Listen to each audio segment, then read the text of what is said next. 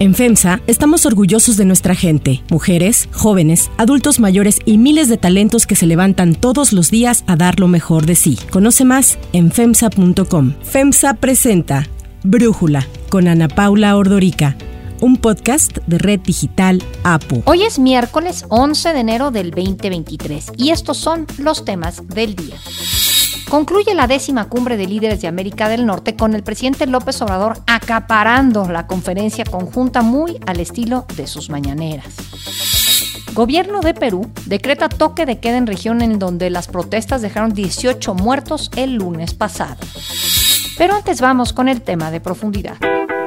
En la décima cumbre de líderes de América del Norte, el presidente de Estados Unidos, Joe Biden, enfatizó que uno de los temas principales para él era la seguridad. En especial, acordar acciones conjuntas con México para detener el tráfico de fentanilo. Así lo informó el presidente Biden. Discuss our shared security, including our joint action to address the, plague of fentanyl, which has killed 100,000 Americans so far. La cumbre se celebró días después del arresto del hijo de Joaquín El Chapo Guzmán, de Ovidio Guzmán, quien es el líder de los Chapitos o los Menores, una facción del cártel de Sinaloa. In a dramatic military raid in western Mexico today, a son of the infamous Mexican drug lord known as El Chapo was arrested. Ovidio Guzmán is an alleged fentanyl trafficker wanted by the U.S. government. In fact, there was a $5 million reward for information leading to his capture. Ovidio Guzmán era uno de los personajes más buscados en Estados Unidos por distribuir cocaína, metanfetaminas y marihuana. Además, las autoridades estadounidenses lo tienen identificado como uno de los principales traficantes de fentanilo. El coordinador de comunicaciones estratégicas del Consejo de Seguridad Nacional en la Casa Blanca, John Kirby, celebró la detención. Mexico already has taken uh, significant steps. You saw just, uh, well, I think it was yesterday, addressing, uh,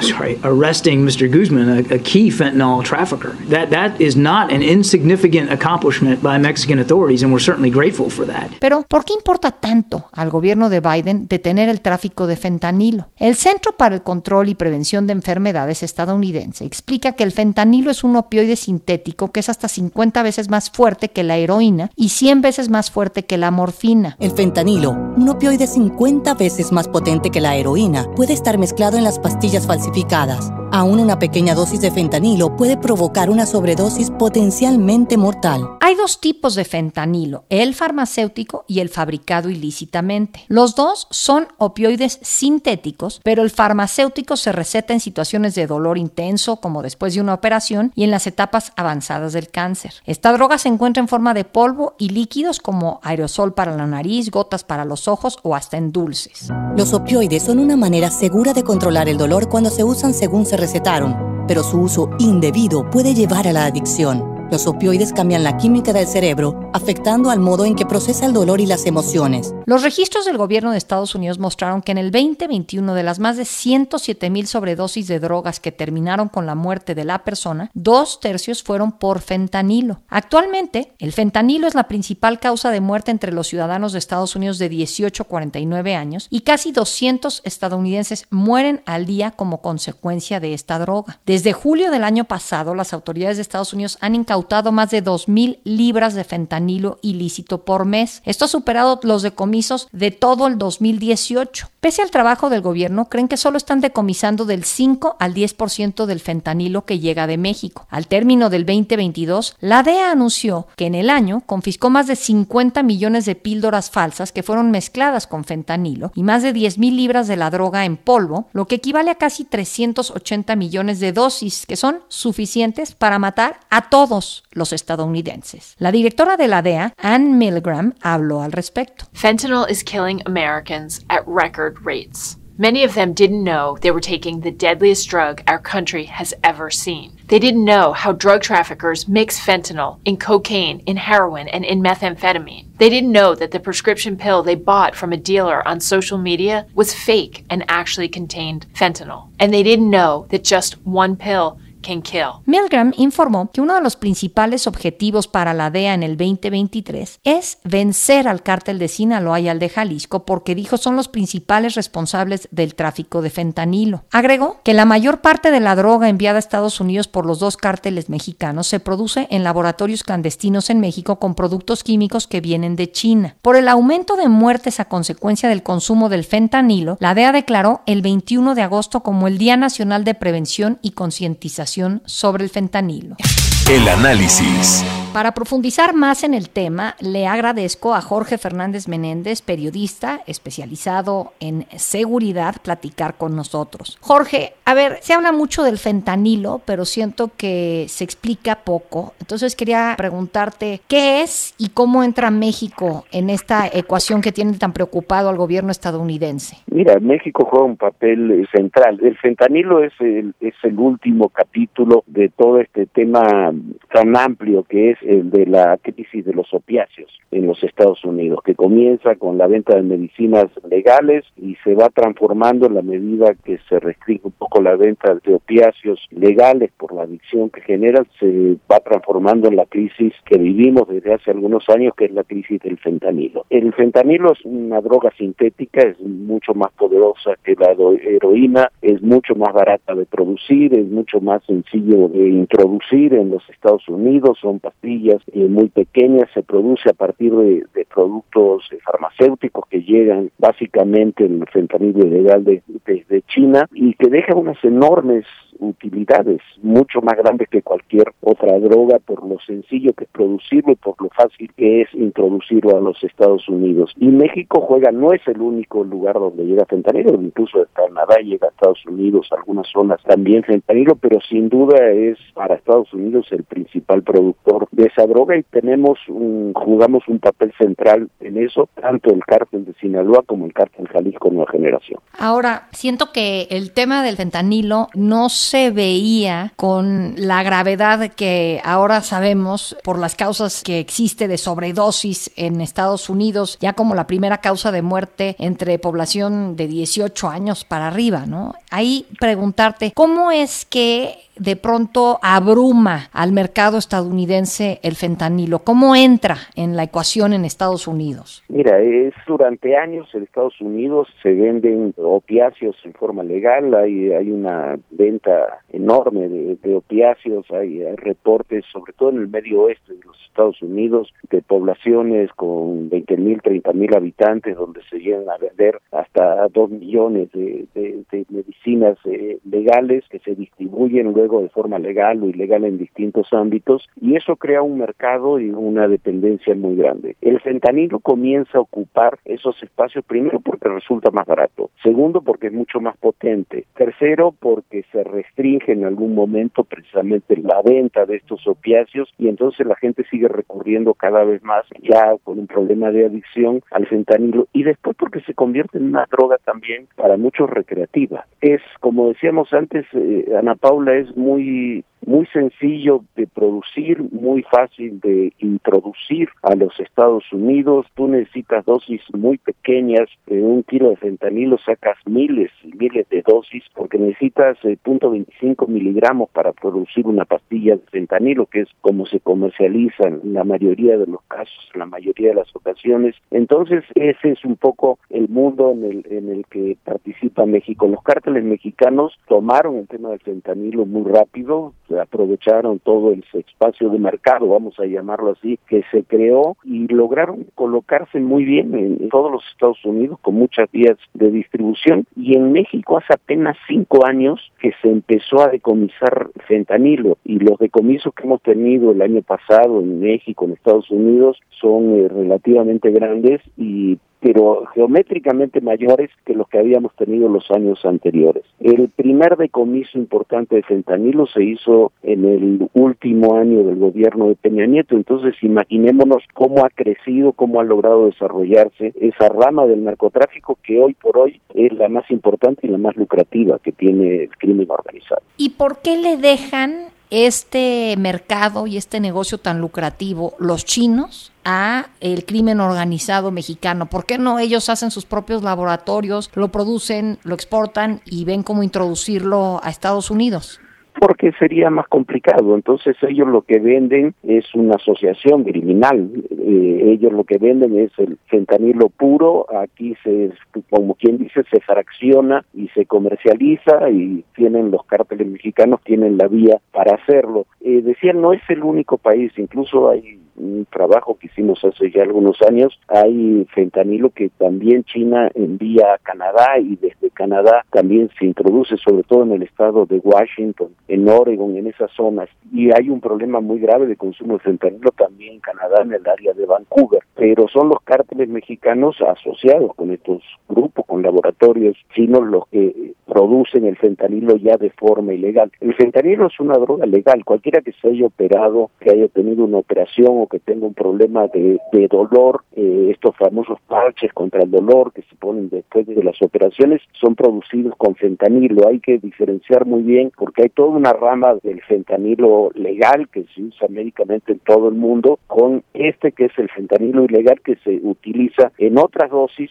en otra forma para otros objetivos. Sí, la diferencia entre el farmacéutico y el fabricado en estos laboratorios clandestinos. Y ¿Cómo ves que México está abordando este problema eh, del fentanilo y la petición que le está haciendo Joe Biden en específico al gobierno de López Obrador? Para Estados Unidos es un problema gravísimo. Tú lo decías, el año pasado hubo 120 mil, 130 mil muertos por sobredosis en Estados Unidos, una cantidad enorme. Y el, el año anterior también, o sea, es una cantidad que va creciendo, pero ya llevamos algunos años con cifras cercanas a los 100 mil muertos por sobredosis, de los cuales la mayoría es por fentanilo. ¿Por qué la mayoría es por fentanilo? Porque es una droga que cualquier sobredosis provoca la muerte y provoca la muerte eh, en forma muy rápida. Ejemplos, el cantante Prince, todos conocemos, Prince muere por una dosis de fentanilo, una sobredosis de fentanilo en su casa, en el elevador de su casa. Es una droga que se ha hecho muy popular, pero además ahora hay otro problema que se ha agudizado, es que están mezclando el fentanilo con otras drogas. Por ejemplo, se está vendiendo pastillas de fentanilo con cocaína o con, o con metanfetaminas y el efecto termina siendo mucho, mucho más brutal. Es muy difícil de saber exactamente si hay una sobredosis o no, simplemente son pastillas. Eso es, creo que es lo que está en el centro de esto. México creo que tardó, decíamos que el primer decomiso serio lo hizo de fentanilo, lo hicieron algunos, hizo el ejército, otros la que era la extinta Policía Federal en los últimos tiempos de Peña Nieto, pero desde entonces apenas se comenzó a abordar el problema y a conocer el problema, a conocer a sus productores. Creo que fue precisamente cuando fue el Culiacanazo, la detención, la, el primer intento de detención de Ovidio Guzmán, el primer golpe importante que se da en torno al fentanilo ese año es cuando se da el ejército, da varios golpes consecutivos contra productores de fentanilo. Pero hasta entonces prácticamente no había habíamos atendido de fondo el problema. Para México el tema seguía siendo las metanfetaminas, la cocaína y el tema del fentanilo se pensaba que era algo secundario. Y una vez detenido Ovidio Guzmán, ¿cómo ves que se va a reacomodar el mercado del fentanilo? Mira, Ovidio no es un productor, no es el jefe del cártel de Sinaloa, él es parte del grupo, el gobierno le llama los menores, en realidad lo conocen todo el mundo como los chapitos, son los hijos del Chapo Guzmán, son cuatro hermanos, el detenido, bueno, son dos hermanos y dos hermanos de dos parejas distintas del Chapo Guzmán, son medios hermanos, Ovidio es parte de, esa trama, es uno de esos cuatro, se supone que es uno de los que manejaba buena parte de los laboratorios que están asentados precisamente en la zona donde fue detenido, Jesús María. Yo hace unos meses fui a hacer un reportaje precisamente a esa zona mm. y ahí para ver narcolaboratorios, ahí es una zona de muchos laboratorios de metanfetaminas y laboratorios de fentanilo que manejaba Ovidio, pero es parte de una organización mayor, mucho mayor, donde están su hermano, uno, un hermano, medios hermanos, un hermano a su vez de un tío, digamos, sería de Ovidio, eh, hermano del Chapo Guzmán y muchos otros personajes que funcionan. Habrá que ver qué es lo que hacen las autoridades una vez detenido Ovidio para desarticular esas redes, pero todavía, todavía no lo conocemos, no, no sabemos qué va a pasar exactamente. Jorge Fernández Menéndez, muchísimas gracias por darnos este análisis y por platicar con nosotros. Es un placer, como siempre, feliz año. Un saludo para ti y para todos los radioescuchas. Si te gusta escuchar Brújula, te invitamos a que te suscribas en tu aplicación favorita o que descargues la aplicación Apo Digital. Es totalmente gratis y si te suscribes será más fácil para ti escucharnos. Además, nos puedes dejar un comentario o calificar el podcast para que sigamos creciendo y mejorando para ti. Hay otras noticias para tomar en cuenta. 1. Cumbre de Norteamérica. Ayer concluyó la décima cumbre de líderes de América del Norte de la que México fue anfitrión. El primer ministro Trudeau es un gran aliado de México. Al presidente Biden, mi agradecimiento sincero por mantener con México una relación de cooperación de amistad sincera. El presidente Joe Biden reconoció que la región enfrenta una crisis migratoria inédita, por lo que dijo es necesario abordar el problema mediante un trabajo conjunto entre los tres países. Biden agradeció a México aceptar recibir a los migrantes que no sigan los cauces establecidos en la nueva política migratoria de su país y que sean expulsados. I want to thank you, Mr. President, for stepping up to receive into Mexico those not following the lawful pathways we've made available instead of attempting to unlawfully cross the border between our countries. Por su parte, el primer ministro de Canadá, Justin Trudeau, recordó las amenazas que pusieron en riesgo el tratado comercial. Esto en referencia al amago del expresidente Donald Trump de poner fin al Telecán. Dijo que cuando el libre comercio se encuentra en riesgo, se manda una mala señal a la competencia y al mercado mundial. Celebró que se haya logrado renegociar y ahora tener el TEMEC. We are and always will be stronger together. The world today is facing a lot of uncertainty with the rise in authoritarian leaders causing global instability. En su participación, el presidente Andrés Manuel López Obrador prometió a sus socios hacer frente al tráfico de fentanilo, pues dijo, a México no solo le preocupan las muertes por sobredosis que ocasiona esta droga en Estados Unidos y Canadá, sino que teme que el problema se extienda a más territorios, incluido nuestro país. Estamos trabajando en eso de manera organizada. En el caso de México, esto nos llevó a que todos los puertos y las aduanas ya estén controladas por las Fuerzas Armadas. Todas las aduanas marítimas, porque el fentanilo y otros químicos vienen de Asia y se procesan estas sustancias en laboratorios. Estamos evitando la entrada de estos químicos y estamos destruyendo laboratorios. Y aunque al final de sus mensajes los presidentes accedieron a preguntas de los medios, el presidente López Obrador acaparó los micrófonos y mientras sus pares tardaron entre 8 y 6 minutos en contestar, él tomó 25 minutos, lo cual pareció disgustar al presidente Biden, quien así se refirió al tema. I want the record to show I don't know what questions I didn't answer. I'm prepared later. Thank you very much. 2. Crisis en Perú. El primer ministro de Perú, Alberto Otárola, anunció ayer que la presidenta Dina Boluarte aprobó declarar un toque de queda nocturno por tres días en la región de Puno, el epicentro de las protestas antigubernamentales que el lunes pasado dejó un saldo de 18 muertos. Se ha aprobado en el Consejo de Ministros un decreto supremo que declara la inmovilización social obligatoria en Puno por el plazo de tres días, desde las 20 horas hasta las 4 de la mañana. Esto en salvaguarda de la vida, de la integridad y de la libertad de todos los ciudadanos o nacionales de Puno. Además del toque de queda, el jefe del gabinete indicó que el gobierno acordó declarar duelo nacional para hoy en respeto a los caídos en las protestas que en menos de un mes ya son 47. La Fiscalía de Perú anunció ayer la apertura de una nueva investigación en contra de la presidenta Dina Boluarte por estas recientes muertes en las protestas. Así lo confirmó la fiscal del país, Patricia Benavides. Y hay una investigación aperturada de diligencias preliminares correspondientes para los hechos ocurridos en diciembre. Y el día de hoy estamos tomando la decisión de aperturar una nueva carpeta fiscal. Las protestas iniciaron desde la destitución y detención del expresidente Pedro Castillo a comienzos de diciembre tras tratar de disolver el Parlamento y decretar un gobierno de excepción, lo que fue considerado un golpe de Estado por el exmandatario. Entre las principales demandas de los manifestantes destaca la dimisión de Boluarte como presidenta del país y la convocatoria de nuevas elecciones. Para cerrar el episodio de hoy los voy a dejar con música de Intocable. Igual, no te vas, Este sencillo llamado Un poquito tuyo fue lanzado a finales de octubre del año pasado y esta semana llegó al número uno de la lista de Billboard Regional Mexican Airplay. Intocable tiene así ya 18 canciones en el top del ranking a lo largo de su carrera. El sencillo Sí me duele que duela, estrenado en marzo pasado, también llegó al número uno de la lista. El grupo se encuentra en su gira Evolución y ya anunció que para finales de este año habrá nuevo disco. Ya no estemos juntos, siempre seré mi soy Ana Paula Ordorica, Brújula lo produce Batseba Feitelson. En la redacción, Airam Narváez. En la coordinación y redacción, Christopher Chimal. Y en la edición, Cristian Soriano. Los esperamos mañana con la información más importante del día.